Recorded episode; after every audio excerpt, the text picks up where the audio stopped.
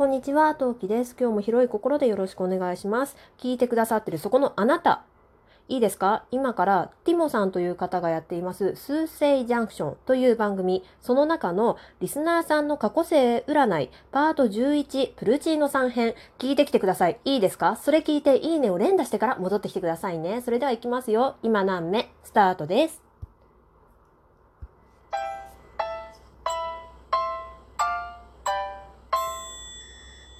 はい。というわけで、戻ってきてくれたよね。うん、今の間はね、えー、あれですよ、交換音を入れ忘れたとか選び忘れたのではなく、皆さんをね、帰ってくるのを待ってた間ですよっていうことにしておきましょう。というわけでね、お話ししていきたいと思います。えー、占い師のティモさんがやっていれま、やっていらっしゃいます、数星ジャンクション。えーこちらの番組、私、えー先輩さんと後輩さんの、えー先輩と後輩の秘密基地へようこそのあのコンビが主催でやっていました天下一武闘家の方で、え知りまして、そこからね、もうダダハマりして、もう最近配信毎日聞いているんですけど、えそこでですね、えシャープ39の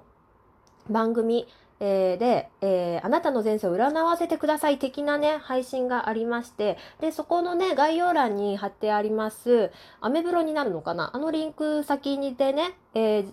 えっと、希望すると、うん、そこからね、まあ、あの応募すると、あの、自分のね、えっと、過去世、あの、前世をね、占ってもらえるんですよ。で、えっと、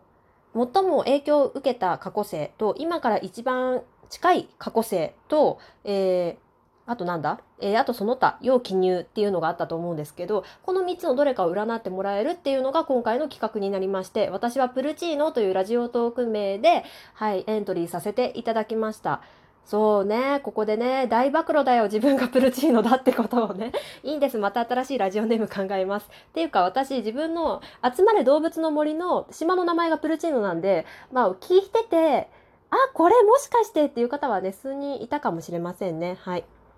で、えー本当はね、ティモさんに差し入れ等々でお返しするのが筋だとは思うんですけど、私、あの、パパにね、ラジオトークで課金するとあんまりいい顔をされないので、あの、ラジオトーク、トーカーらしく、アンサートークという形でお返しを、お返事をしてみたいなと思いまして、えーこういう形を取らせていただこうと思います。ティモさん、ね、後で、えーハッシュタグじゃない、えーリップでね、飛ばさせていただきます。この度は本当にありがとうございました。さて、今回私が占っていただいたのは、最も影響を受けた過去世です。こっから先、その占いのネタバレを多分に含むというか、ネタバレしかないので、絶対にこの先聞く人はすっごい噛んだ。この先聞く人は、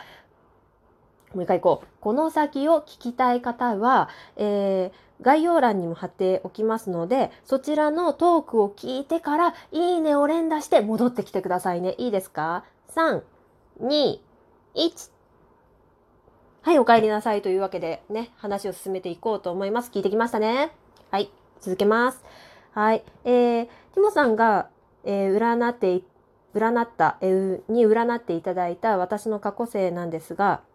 男性で南の方、沖縄、台湾、ハワイあたりの、えー出身の、えーなんか当時は保育士等々なんか面倒見のいい人間で、おそらく末っ子だったんじゃないかっていうあたりの人間だったっぽいです。で、ちょっとこれ一個ずつ言っていきたいんですが、えーまず沖縄とか南の方ってことなんですけど、私山か海かどっちが好きかって言われたら断然海なんですよ。で、海のザザザーっていうか、海のね、音が好きっていうよりか波のうねりが好きなんですよね。うん。で、水族館も大好きなのはちょっと関係あるかわかんないんだけど、あの、私実家がね、横浜に近くて、で、よくね、あの、海見たいなと思って横浜行くことが多かったですね。まあ、あの、単に、あの、横浜港じゃん海じゃねえじゃんって、海だけど海じゃなくないっていうね、ツッコミはいらないですよ。いや、そりゃ鎌倉とかさ、あの、もうちょっと近場の、近場じゃない、あの、海行けば、もうガチ海みたいなスポットあると思うんですけど、そこに行くまではお金がなかったんですよね、当時ね。だから近場の海となると横浜の港になっちゃうんですけど、よく行きましたね。海大好きなので、ちょっとは、うん、海か山か、海の方が見てて安心するのはそうかもしれないですね。うん。次行きましょう。男性。これはね、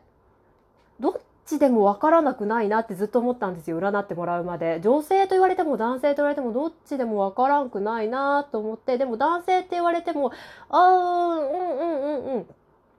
わかるかもっていうふうにはちょっと思いましたね。あの演劇部に私は高校時代所属していて、えー、女とだあの男だと断然男の方が役振られる確率多くって演じてる側的には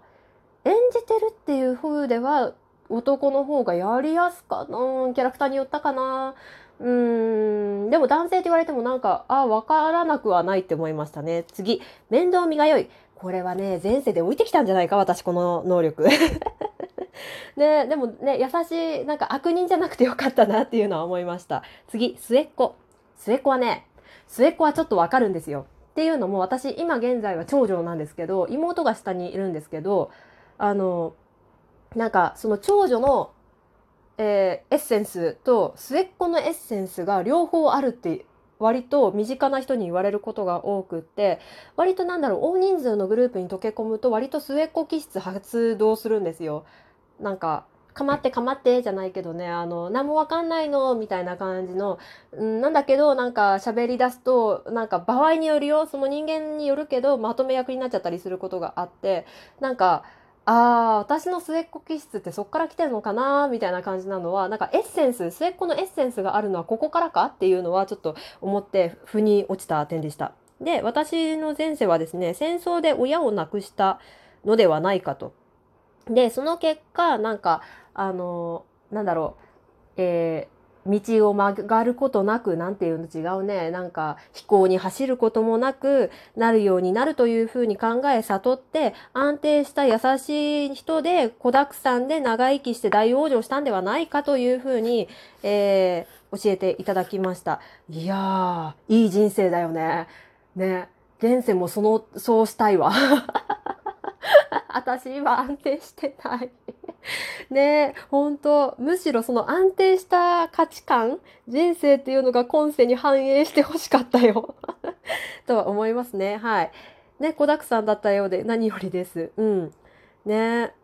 まあこういう人生を送りたいですね。はい。で、お世話が大好きっていうのが抜けきれていない自分のことを後回しにしてそれで疲れちゃうこともあるんじゃないかっていうふうにおっしゃっていただいたんですけど、あのね、お世話が大好きかって言われたらね、今世はそうでもないですね。そうでもないんだよ。うん、そうでもないんですけど、お世話が好きっていうか、好きか嫌いかって言われたら嫌いです、どっちかっていうと。なんだけど、抜けきれてないっていうのはちょっと分かって、自分の体力とかメンタル面をあんまり考えずに、あの、さあの頑張っちゃう面っていうのはあるっぽくって最近パパに怒られるのはあの、まあ、今妊婦だからっていうのも余計にあるんだけどあのギリギリまで頑張っちゃって自分の足場が崩れてもうダメって倒れた時にパパに助けてっていうわけですよ。ごめん今日ご飯作れないとかあごめん家の片付けまでは間に合わなかったよみたいなことが、まあ、まあまああって、で、そうするとパパに、あのね、君は体力がなくてメンタルもそんなに強くないんだから、もっと早く見切りをつけて連絡しろっていうのはすごい言われるんですね。だから、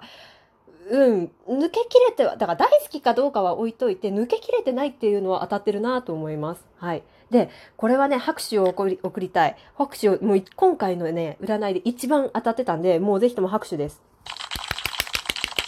完成じゃない？はい、今回一番当たってた、当たってるなっていうか、もう大正解と思ったのが、働くことが好きじゃない。これ大正解です。もうほんと嫌い。大嫌い。もうなるべくなら働かなくていい状況なら環境ならもうなるべく働きたくないと心から思っていますね。はい。次行きましょう。えー、発信に縁があるラジオのイメージ。っていうふうに言われて、うわ、ドンピシャじゃんっていうふうに思いましたね。もうら、なんか、占いにも出るほど私、私発信したがってるんだっていうか、発信に縁がある人間なんだっていうのはすっごい思いましたね。はい。もう、ラジオのイメージって言われた瞬間に笑いましたね。マジか、大正解だと思いましたね。で、えー、しっかりした配信をされてるんじゃないか、してないです。えっと、えー、これ、これ今度、まあ、あの、しっかりね、自分の500回目あたりでね、また番組紹介、自分のね、自己紹介すると思うんで言うと思うんですけど、あの、しっかりした配信っていうのを目指していないんで、しっかりしてるかどうかはわからないけど、もうすぐ500回500回ですね。もう500回見えてきま、まだ来てないのかな？微妙かな？はい。まあ、しっかりした配信かどうかはわからないです。それはあのリスナーさんの方に委ねたいと思います。で、おしゃべり大好き、これ大正解。もう喋れなくて喋れない日が積もり積もって、私はラジオトークを始めたので、これ大正解です。で、えー、ネタに困ったら他人についてのトークっていうのなんですけど、これね、実はもうやっていて、あの、私、ちょっと今止まっちゃってるんですけど、12月1月合同企画で人様の番組を紹介するっていう企画をやっているんですね。なので、で、正解です。あの、別に困ったからやってたわけじゃないんだけど、私あのね、今はもうラジオとか書いていっぱい人がいるんだけど、あの、まだ2018年半ばぐらいの時は、あの、あんまり企画をやってる人がいなくって、で、なんだろう、ラジオトーク内で代表するためっていうか、ちょっと目立つそうかなと思った時に始めたのが、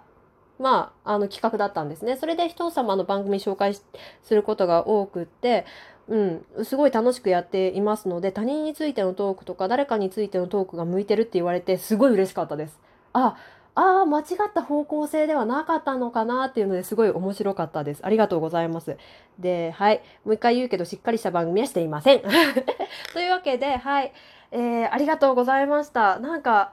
いやー、私、占いってしてもらったことがあるんですけど、あるけど全員知り合いなんですよ。例えばラジオトーカーさんであのタロットカードをや占いをやっていてそこでやってもらうとか。うちの母親がちょっと六感強めな人でタロットにはまり出しそうだったから占ってもらうとか、まあそんな感じの占いはしてもらったことあるけど、駅占いとか、なんか全然知らない人にやってもらうっていうのは初めてだったので、すごいすごい楽しかったし、なんか興味深かったです。はい。というわけで皆さんもぜひね、ティモさんの数星ジャンクション聞いてみてください。はい。ここまで聞いてまだ聞いてない方はぜひともね、リスナーさんの過去性占いパート11を聞いてください。というわけで聞いてくださってありがとうございました。次回配信でまたお会いしましょう。またね。なめ。